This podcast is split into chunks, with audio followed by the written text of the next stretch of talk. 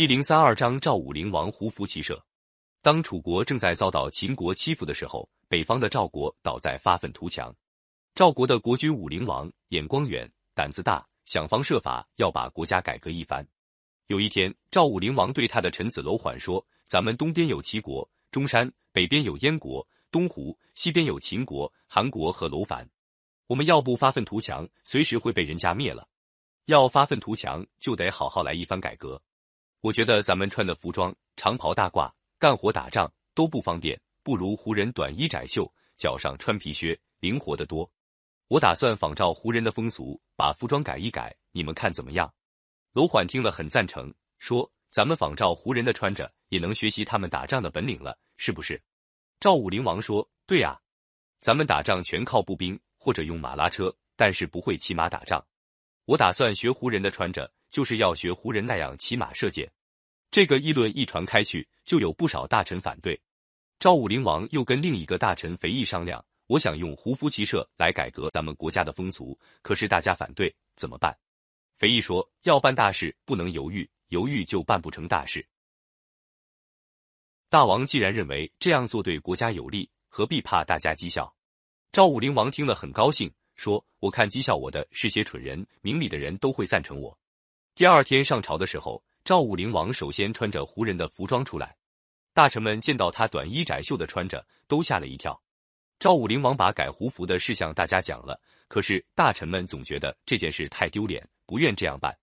赵武灵王有个叔叔公子成，是赵国一个很有影响的老臣，头脑十分顽固。他听到赵武灵王要改服装，就干脆装病不上朝。赵武灵王下了决心，非实行改革不可。他知道要推行这个新办法。首先要打通他那老叔叔的思想，就亲自上门找公子成，跟公子成反复的讲穿胡服、学骑射的好处。公子成终于被说服了，赵武灵王立即赏给公子成一套胡服。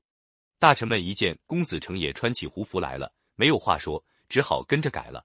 赵武灵王看到条件成熟，就正式下了一道改革服装的命令。过了没有多少日子，赵国人不分贫富贵贱，都穿起胡服来了。有的人开头觉得有点不习惯，后来觉得穿了胡服实在方便得多。赵武灵王接着又号令大家学习骑马射箭，不到一年，训练了一支强大的骑兵队伍。公元前三百零五年，赵武灵王亲自率领骑兵打败临近的中山，又收复了东湖和临近几个部落。到了实行胡服骑射的第七年，中山、临湖、楼烦都被收服了，还扩大了好多土地。赵武灵王就打算同秦国比个高低了。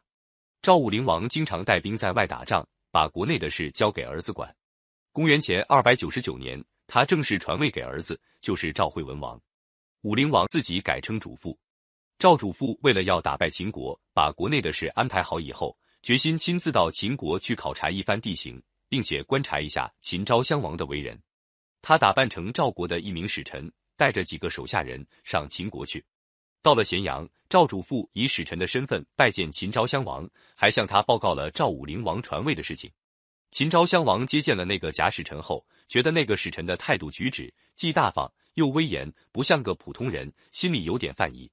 过了几天，秦昭襄王又派人去请他，发现那个使臣已经不告而别了，客馆里留着一个赵国来的手下人。秦昭襄王把他找来一问，才知道他接见的原来就是有名的赵主父。秦昭襄王大吃一惊，立刻叫大将白起带领精兵连夜追赶。追兵到函谷关，赵主父已经出关三天了。